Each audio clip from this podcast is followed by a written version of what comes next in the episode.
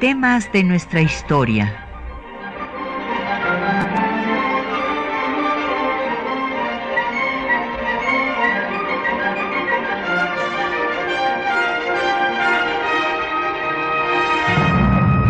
Un espacio que difunde el conocimiento del pasado para comprender nuestro presente. Programa a cargo de la maestra Patricia Galeana.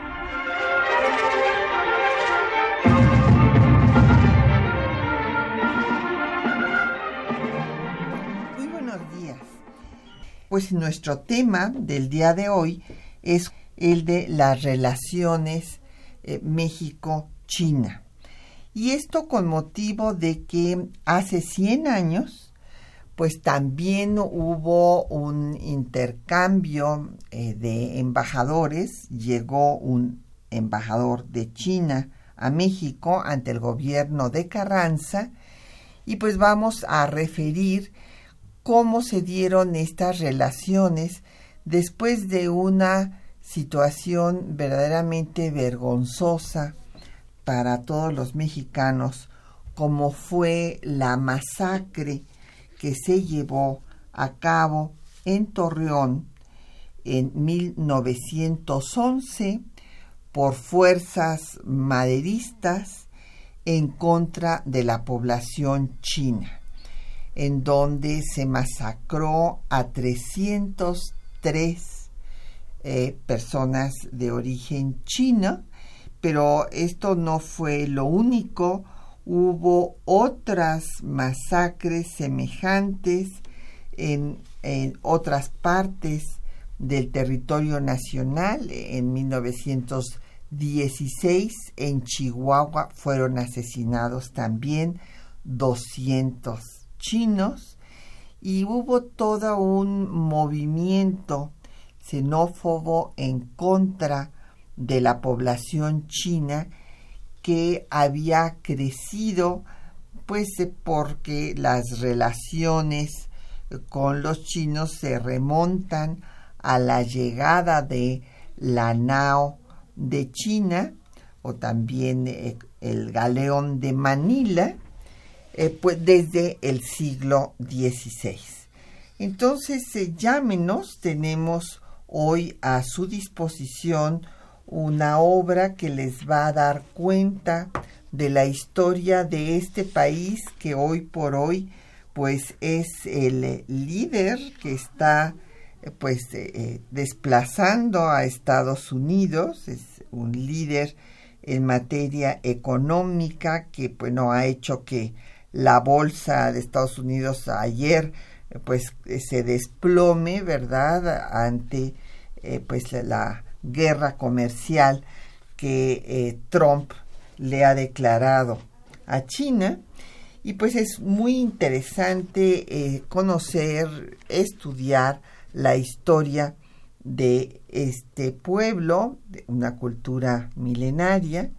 Y tenemos esta mañana para ustedes Historia Mínima de China, esta colección que inició eh, Daniel Cosío Villegas, ahí en el Colegio de México, de las historias mínimas, en un solo volumen. Ustedes pueden conocer la historia de China, pues desde la antigüedad hasta el tiempo presente. Y en este eh, libro, bueno, coordinado por Flora Botton Beja, que eh, es autora además de varios de sus capítulos, una de las grandes especialistas en China, también escribe el embajador eh, anguiano y justamente él eh, trata la dinastía Qing en el siglo, desde el siglo XIX hasta su fin.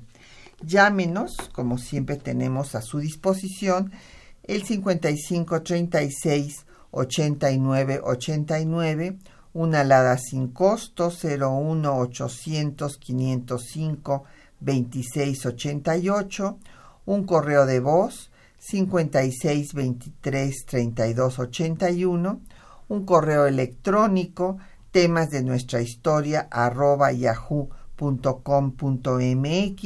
Nos puede usted seguir por Twitter, en arroba temas historia o en Facebook en temas de nuestra historia UNAM y el programa queda en línea en el www.radio.unam.mx.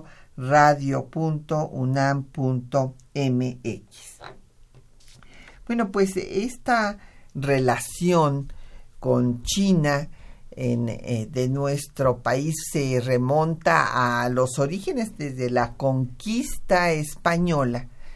Cortés eh, plantea la importancia de que sean los españoles los que puedan ser los intermediarios en las relaciones entre el nuevo continente y Asia. Y bueno, y llegar, llevar los productos de Asia hasta Europa, pasando por América. Y pues recordarán ustedes que en el siglo XVI eh, los españoles conquistan Filipinas y a partir de entonces el galeón de Manila o la nao de China llegan a las costas de Acapulco y eh, nunca eh, se establece durante toda la época colonial, nunca se establecen relaciones formales diplomáticas entre el imperio español y el imperio chino, sino que eh, las relaciones pues son de su población a través pues de los productos que llegan en la nao de China. Y eh, China tampoco buscaba tener muchas relaciones formales con el mundo, porque hay que recordar que siempre se consideró a sí mismo como el centro del universo. Y después, pues hay una presión eh, de los europeos, de los estadounidenses, para poder abrir el comercio chino y los chinos, en el caso de México, pues van a llegar a las eh, costas del Pacífico mexicano, además de Acapulco, también a Mazatlán, a Colima, y hay una serie de eh, pues huellas de su llegada y de esta relación con México que encontramos en muchas tradiciones que nosotros creemos mexicanas, el papel picado, eh, los fuegos artificiales y por otra parte también el cultivo de la amapola y el consumo del opio. Esto eh, pues llega, repito, desde el siglo XVI al Pacífico mexicano y bueno, en Sinaloa eh, y en otros puntos de la costa del Pacífico, pues el cultivo de la amapola ha sido desde el siglo XVI hasta la fecha una práctica, inclusive en Sinaloa se les llamaba los gomeros a quienes cultivaban o cultivan la amapola. Asimismo hubo una importante circulación de la plata mexicana, que fue moneda corriente en China eh, durante muchísimo tiempo. Hubo una interrupción de la venida de la Nao de China cuando viene la crisis del imperio español por la independencia y se suspenden estos viajes del galeón, sin embargo, la plata mexicana sigue circulando eh, por China y eh, déjenme decirles que claro, también hay mucho contrabando de productos de, los, de las dos partes. Y los que tratan de ser intermediarios en este tráfico comercial pues van a ser los ingleses. Y aquí en el siglo XIX la casa eh, de eh, Forbes y Macintosh, que también era cónsul inglés, tratan de eh, pues sacar provecho de este comercio entre Asia y México.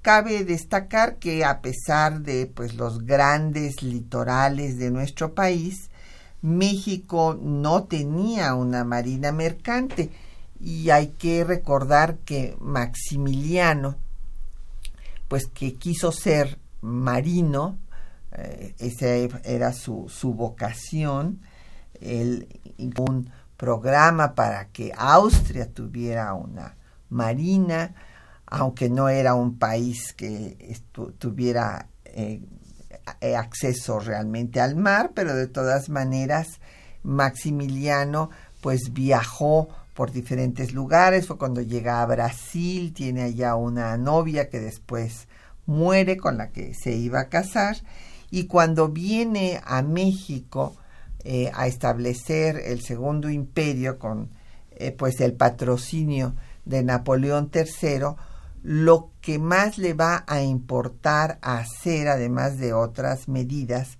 era crear una marina, precisamente porque estaba consciente de la gran riqueza que significaba para México estos enormes litorales y eh, hizo una serie de eh, programas para esa marina y desde luego para que hubiera una marina mercante. Sin embargo, bueno, pues ya sabemos que el Segundo Imperio eh, cae, triunfa la República y después, pues en el gobierno de Juárez va a haber una situación muy difícil porque a veces creemos que después del fusilamiento de Maximiliano ya triunfó la República y todo todo el mundo está. No tuvo un solo día de paz, hubo movimientos armados por diferentes partes del país, inclusive un intento de González Navarro de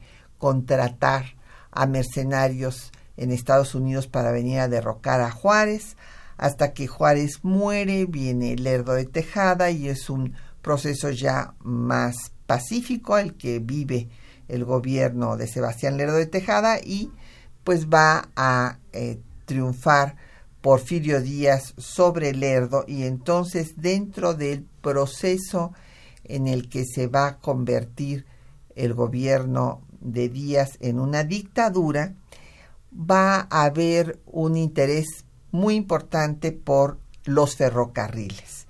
Y ya veremos cómo para la construcción de los ferrocarriles va a venir un gran número de inmigrantes chinos.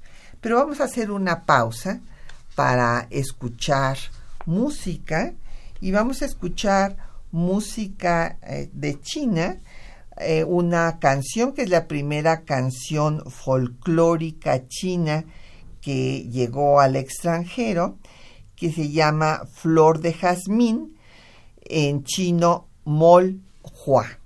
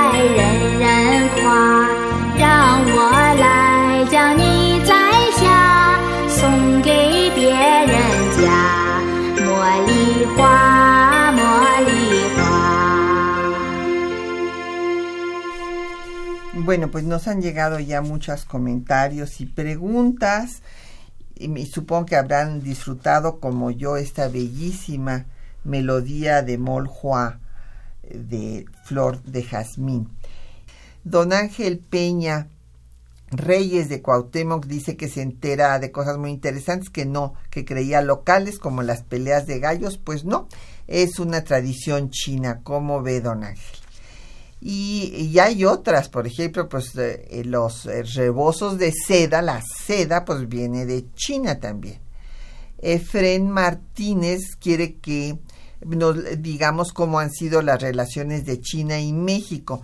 Bueno, depende a qué época. La verdad es que eh, los movimientos antichinos que se dieron a finales, eh, bueno, a finales del siglo XIX y sobre todo en la primera parte, las primeras décadas del siglo XX fueron terribles.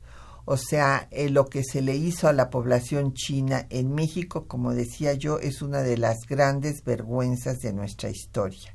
Además, nunca se les pagó la indemnización que, había ofrecido Madero, pero pues como a Madero lo matan, bueno, pues entonces ya después todos los gobiernos les dan largas a la indemnización que nunca se paga.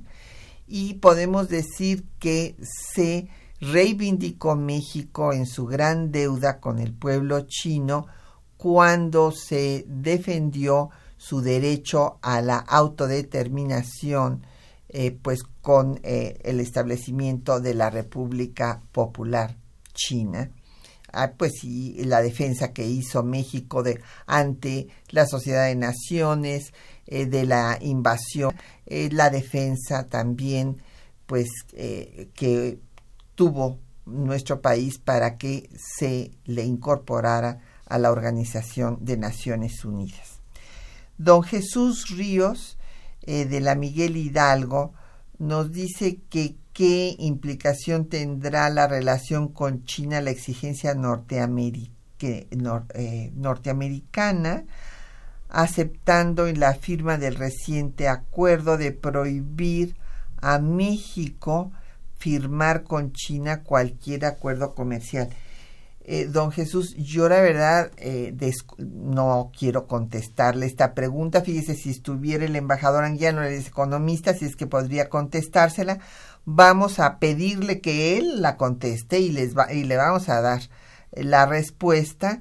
Eh, yo inclusive pues quiero adentrarme en el tema porque pues me parece muy grave que nos comprometiéramos a no firmar acuerdos con otros países. Esto limitaría nuestra soberanía, no, no este, compartiría semejante cosa.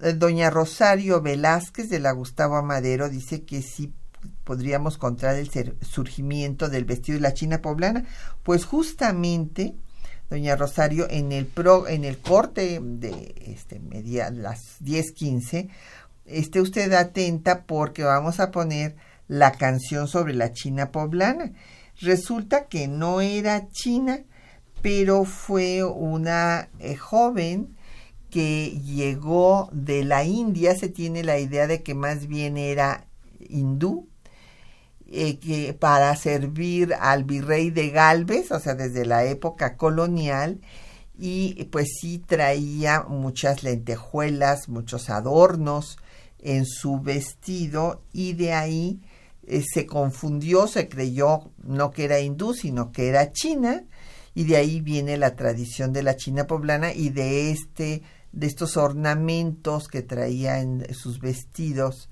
eh, esta joven hindú, pues viene el vestido de la China poblana nuestro. Agradecemos también la llamada de don Ricardo eh, de Dios de la Torre, de la Gustavo Amadero, así como la de Cristian Araiza Millán de Atizapán.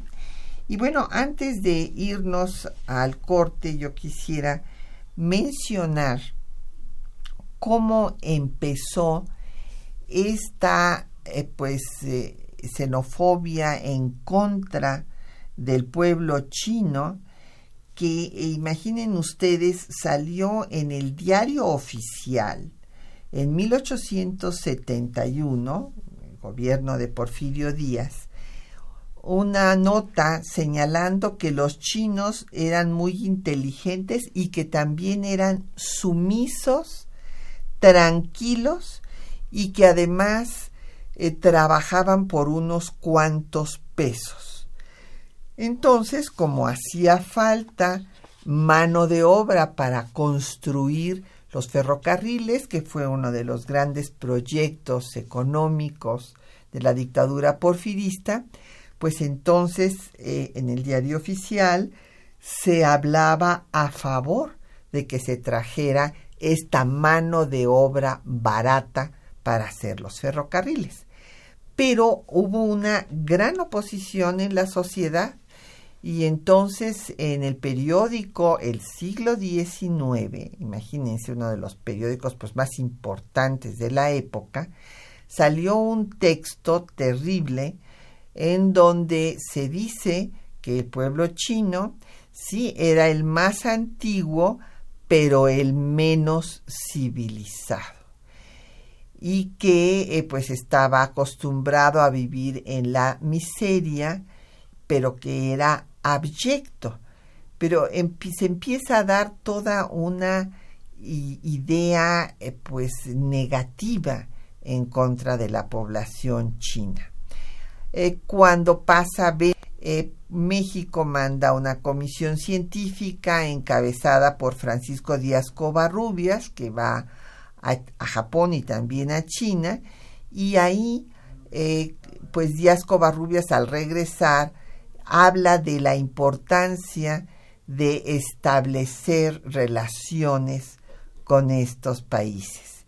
Y el que va a ser un gran impulsor de las relaciones de México con China va a ser Matías Romero, que fue el embajador mm, por mucho tiempo de México en Estados Unidos y que hizo todos los trámites para que se pudiera firmar un tratado entre los dos países y se establecieran eh, pues las eh, relaciones formales.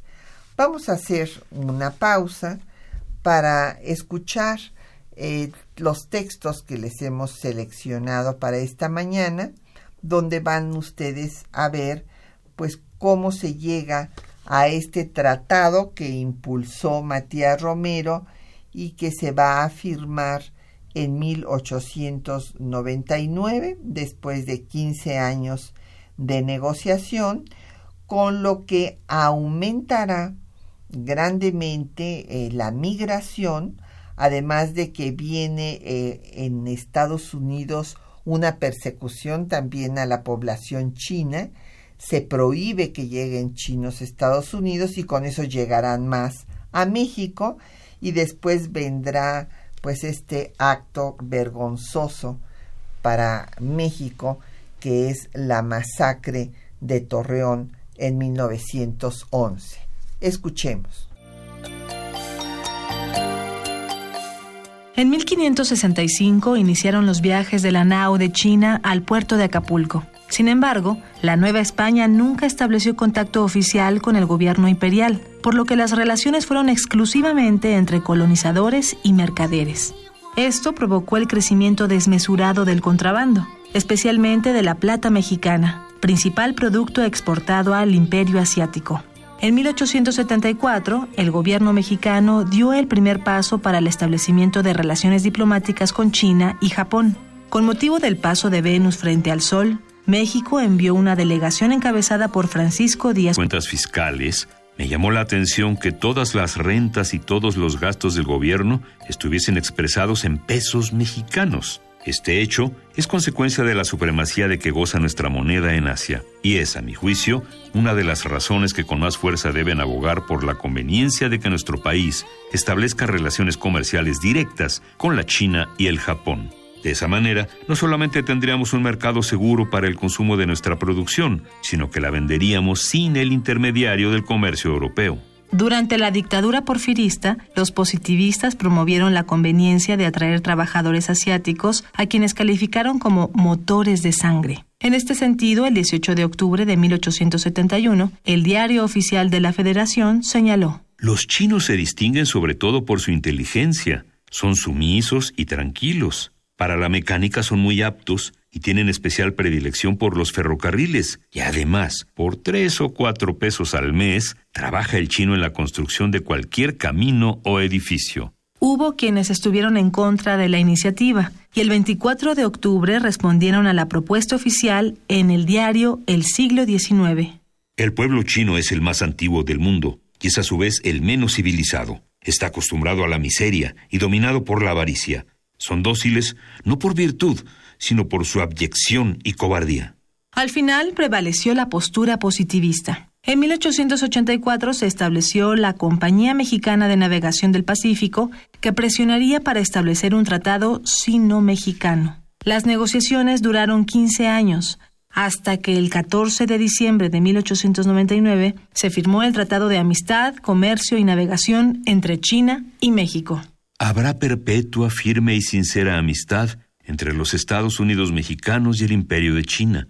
Unos y otros podrán ir libremente a los respectivos países y residir en ellos. Tendrán ahí mismo completa protección en sus personas, familias y propiedades, y gozarán de todos los derechos y franquicias que se concedan a los súbditos de la nación más favorecida. La firma de este tratado provocó el aumento de la inmigración china, principalmente en el norte del país dejaron poco a poco sus trabajos en las minas y la agricultura para establecerse como comerciantes, terratenientes e inversionistas, dando origen a una pequeña burguesía china, provocando el descontento de algunos mexicanos. Los primeros actos racistas tendrían lugar desde inicios del movimiento revolucionario.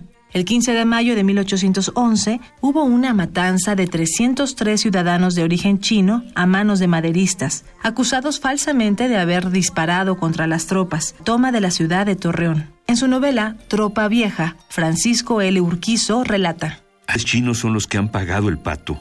Los revolucionarios tienen la creencia de que estaban armados para defender el pueblo y en ese cuento se pusieron a matar a los pobres los sacaban arrastrando de las trenzas, de sus hortalizas o de sus lavanderías, y en la mitad de la calle los mataban a tiros y a puñaladas. ¿Se acuerdan del banco chino? Tiene tres pisos, pues cuando los pobres que estaban allí dentro se dieron cuenta de la furia de los maderistas, se escondieron a toda prisa en el último piso y hasta allá subieron a buscarlos una turba de desalmados. Los agarraron de los cabellos y los aventaron por las ventanas hasta la calle. Hay ahorita en Torreón más chinos muertos que soldados federales. Ante la protesta del gobierno chino, el gobierno mexicano nombró una comisión especial para investigar lo ocurrido se acordó el pago de una indemnización de 3 millones de pesos, con lo que México quedó eximido de toda responsabilidad. Posteriormente, durante el gobierno constitucional de Venustiano Carranza, se establecieron formalmente las relaciones entre los dos países, enviando México a su embajadora china, Carlos Américo Lera, en 1904, y recibiendo las cartas credenciales del representante chino, Fu Cheng Kong, el 3 de noviembre de 1918.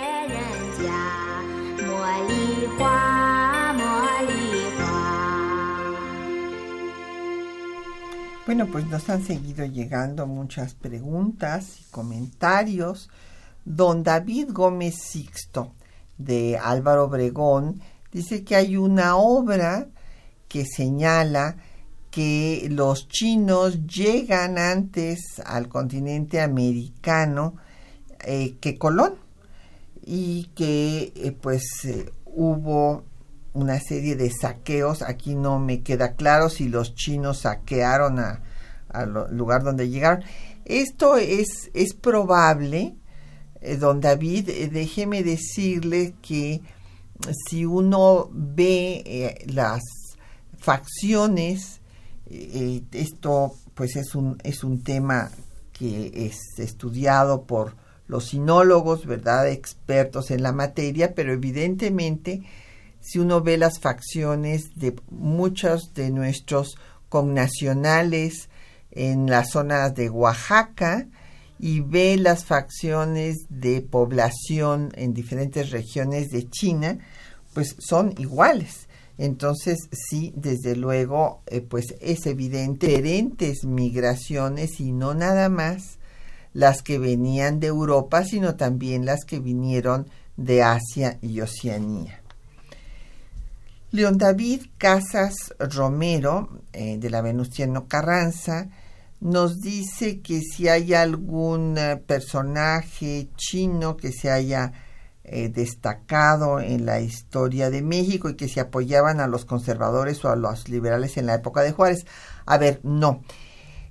don León David, en la época de Juárez, todavía la población china sí había, estaba en las costas, pero no se había adentrado en los estados eh, del, eh, del país, cómo va a venir con la migración que se contrate durante el gobierno de Porfirio Díaz. Entonces ahí en tiempos de Juárez, pues no tuvieron nada que ver en la guerra de reforma entre los liberales y los conservadores. Y este que si podía yo hablar más de la masacre, sí, bueno, estábamos viendo cómo pues desde esta polémica que se dio cuando el diario oficial publica que sería muy bueno traer migrantes chinos para la construcción de las vías de ferrocarril y hay una oposición. Quienes abogan porque haya relaciones con China, como es el caso de Francisco Díaz Covarrubias y de Matías Romero. Y en 1882 es cuando se da el Chinese Exclusion Act en Estados Unidos, en donde se dice, pues hay también una actitud xenófoba en contra de los chinos, dice que eh, los chinos le quitan sus empleos a los blancos, así dice textualmente esta resolución eh, norteamericana, eh, que además, fíjense, dice textualmente que son inasimilables, que se aferran a sus usos y costumbres, que son sucios y que son inferiores mental y moralmente a los blancos estadounidenses. Entonces, cuando viene esto en 1882, pues hay una migración de chinos hacia el territorio mexicano, en particular a Baja California. Después de esto, pues con el contrato que se hace de muchos trabajadores chinos, pues viene una migración muy importante que no solamente está en los estados del norte del país, sino también en Yucatán. Y hay en la prensa una serie de eh, pues artículos contrarios a los chinos. Por ejemplo, en Yucatán se publica que los chinos son inmorales y que su lengua es una matraca de monosílabos y eh, después ya en 92 se prohíbe la entrada de chinos a Estados Unidos y entonces pues viene ya finalmente, ya muere Matado que la había promovido en 1899 y entonces ya vienen más chinos que se establecen en Sonora, Sinaloa, bueno, en Sinaloa ya estaban desde antes, pero viene una cantidad mayor en Coahuila, en Chihuahua, en Nuevo León, en Tamaulipas y los que ya les había yo mencionado de Baja California. Y entonces es cuando eh, ya eh, vienen primero los eh, representantes, el embajador chino llega, va a China Carlos Américo Lera y en 1911 es cuando tiene lugar esta masacre este, terrible. O sea, si uno ve las descripciones de lo que hacían, eh, lanzaban pedradas a los eh, eh, negocios de los chinos, a sus lavanderías, a sus cafés, en fin, y pues nos recuerdan, y es terrible, pues lo que hacían los alemanes en contra de los judíos, que justamente hacían lo mismo y también aquí se propuso que se les aislara en guetos. Y esta masacre terrible, pues desde luego lleva a la protesta del gobierno chino que exige una indemnización de 100 mil pesos por cada eh, persona que ha sido asesinada. Madero lo acepta, acepta pagar 3 millones 100 mil pesos de indemnización, pero pues muere y como les digo, nunca se paga esta indemnización. Eh, otras preguntas que nos han hecho, eh, pues es don eh, Arturo Sandoval Rodríguez, dice que por qué el gobierno mexicano no incrementa su comercio con China. Pues sí, desde luego. Yo creo que hoy tenemos, siempre tenemos que diversificarnos Acuérdense aquel dicho que dice que no hay que poner todos los huevos en una canasta, que es un dicho muy sabio. Y máxime en la posición Jorge Virgilio dice que realmente Mazatlán fue fundado por los chinos. Bueno, no precisamente, pero sí hubo una comunidad china muy importante en Mazatlán, como la hubo en Acapulco también. Don Alfredo Soto nos dice que si podríamos hablar más de China y que demos el título del libro que estamos obsequiando. Sí, Historia Mínima de China, eh, coordinado por la doctora Flora Bottom. Si acaso no le toca a don Alfredo, pues este lo puedo, es una publicación del Colegio de México.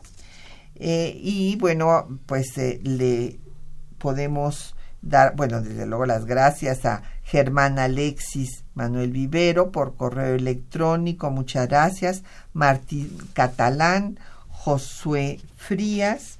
Y vamos a hacer otra vez eh, un corte musical y ahora para escuchar pues justo lo que le les habíamos anunciado, una canción eh, de la, la canción de la China poblana con el trío Rubí y el Mariachi Guadalajara.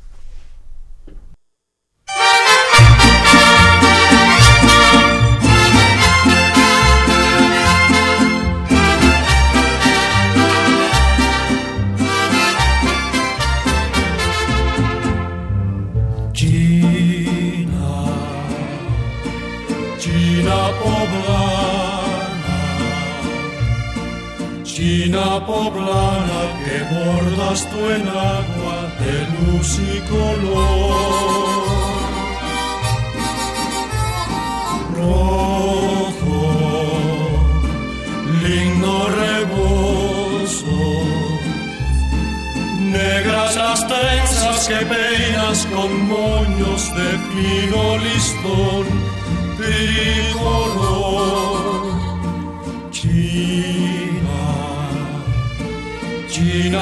Puebla,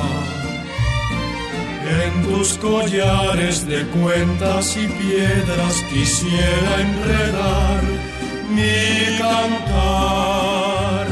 China, China que sabes, China que sabes bailar el jarabe, canción nacional.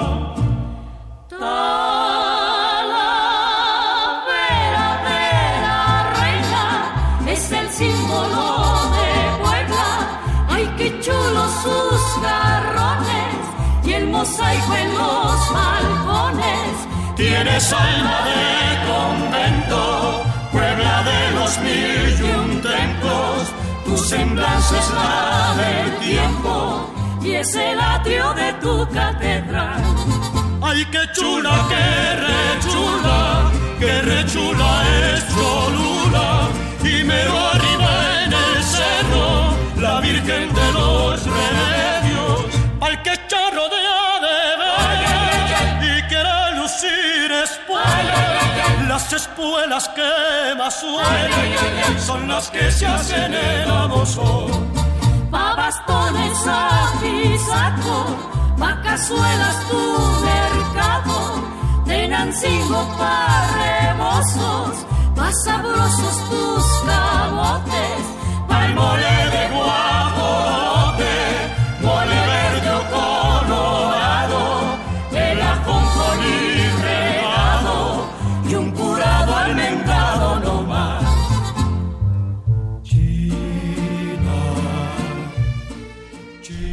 Pues ahí tienen ustedes la canción de China Poblana. Espero que les haya gustado. Es muy, muy alegre, muy bonita. Y nos han seguido llegando preguntas y comentarios. Doña Lourdes Ríos eh, nos llamó de la colonia Gautemoc y pregunta si es verdad que los chinos ya viajaban a México antes del descubrimiento. Bueno, ya habíamos señalado que eh, desde Paul Rivet hay la idea de que no solamente llegaron eh, del norte, ¿verdad? Este, por el estrecho de pobladores de este continente, sino que también podían haber llegado por el mar desde Oceanía. Don Armando Rojas de Coyoacán nos dice que si hay alguna eh, teoría sobre la vinculación de las culturas originarias de América con las culturas orientales, pues hay siempre investigaciones que tratan de encontrar esta vinculación. Vamos a, buscarle bibliografía al respecto y le llamamos para dársela. Y eh, doña Ana María Santos García nos llama desde Toluca, le mandamos muchos saludos. Dice que si se puede considerar como nuestra cuarta raíz, bueno, pues no lo llamaría yo tanto así, pero sí hay una influencia es, eh, significativa, como ya habíamos mencionado y como usted misma señala, pues en Sinaloa y en eh, Guerrero. Eh, también don Juan Carlos Morales de Naucalpan, que cuál es el primer café de chinos. No, pues no le sé decir cuál sea el primero, pero evidentemente en el centro histórico, bueno, cuando eh, todavía no se construía ciudad universitaria y allá estaban las diferentes escuelas que después van a, a trasladarse a CEU bueno, pues todos los estudiantes se iban a los cafés de chinos porque además eran los más económicos. Jorge Morán de la Gustavo Amadero, que si existe alguna otra obra que hable del papel de los diferentes grupos extranjeros en México, migrantes o no, sí como no hay una abundante eh, bibliografía en este tema, don Jorge, yo le recomendaría Pablo Yankelevich, también publicada por el Colegio de México, Inmigración y Racismo, contribuciones a la historia de los extranjeros en México, y también eh, le recomiendo de Carlos Martínez Azad, de extranjeros a inmigrantes en México, o de Leticia Calderón del Instituto Mora, eh, ella habla pues al revés de la dimensión política de la migración mexicana. Y nos pregunta don Gilberto Sánchez de la Gustavo Amadero que cuántos chinos hay en China. Bueno, es el país más poblado del mundo. Entonces, pues imagínese usted, hay un eh, billón trescientos noventa eh, millones ochenta mil chinos. Entonces, bueno, pues es un mundo de, la población. Y vamos a hablar pues un poco de, de lo que pasó después eh, de esta pues reiteración hubo por mucho tiempo la reiteración del gobierno chino de demandar el pago de la indemnización a la que se había comprometido el presidente Madero. Eh, de hecho, hasta 1934 se sigue eh, solicitando que haya esta indemnización, que le repito, nunca se da.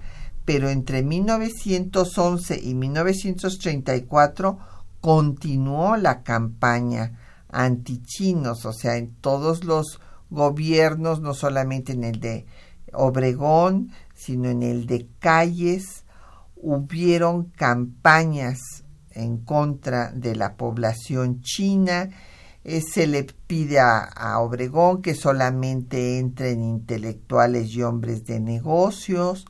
Hay boicot en contra de los eh, eh, negocios chinos, de sus lavanderías, de sus cafés, de sus comercios. Y fíjense ustedes que la cosa llega al extremo de formarse ligas antichinas, que hay lo mismo en el norte, en Sonora y en Coahuila, que en el sur, en Tapachula y hay artículos que llaman a deschinatizar, así dicen, México.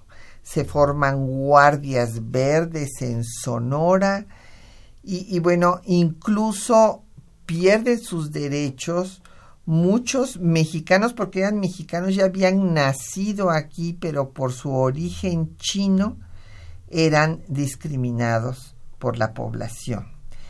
Eh, el nuevo tratado que se firma para sustituir al de 1940, eh, perdón, de 1899, que fue el primero, es un tratado de 1946 en donde empieza esta nueva etapa, pues para que supera esta actitud xenófoba en contra de la población china y como ya decía yo, eh, pues México eh, reconoce a la República Popular y que eh, pues ésta ingrese a Naciones Unidas.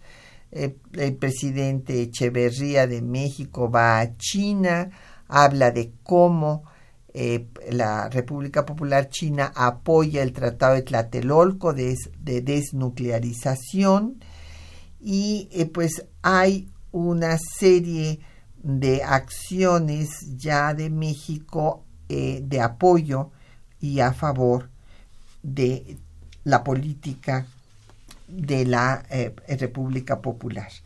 Pero eh, de todas maneras, pues esta terrible pues acción que se vivió en 1911 y no solo en 1911, sino que los actos de boicot, de discriminación, de persecución de la población china, siguieron, pues podemos decir que bajaron un poco en el gobierno del presidente Cárdenas y eh, acabó esta actitud y empezó a cambiar hasta mediados del siglo eh, pasado.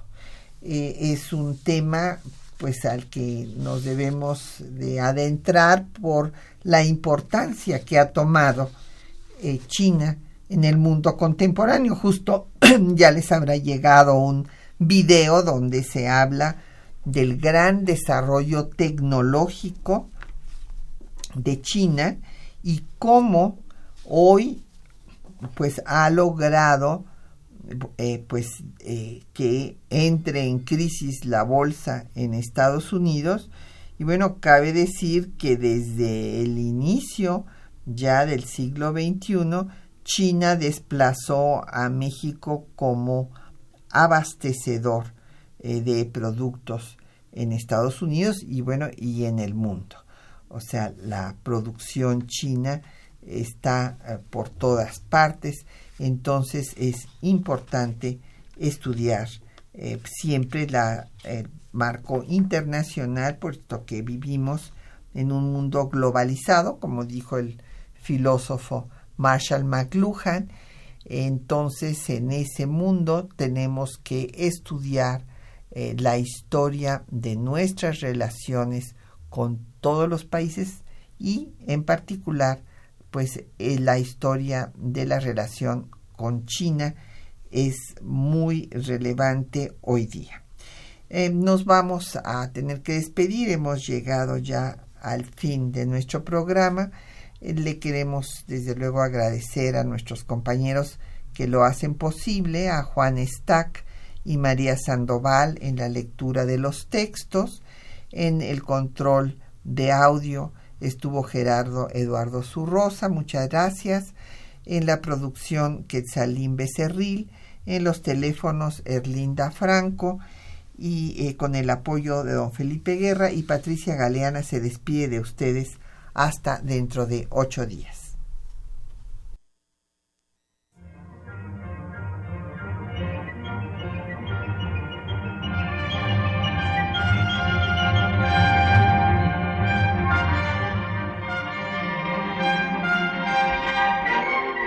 Temas de nuestra historia.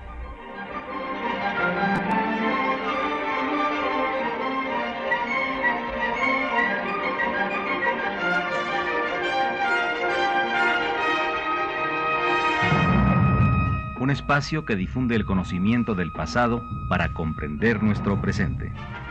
Programa a cargo de la maestra Patricia Galeana.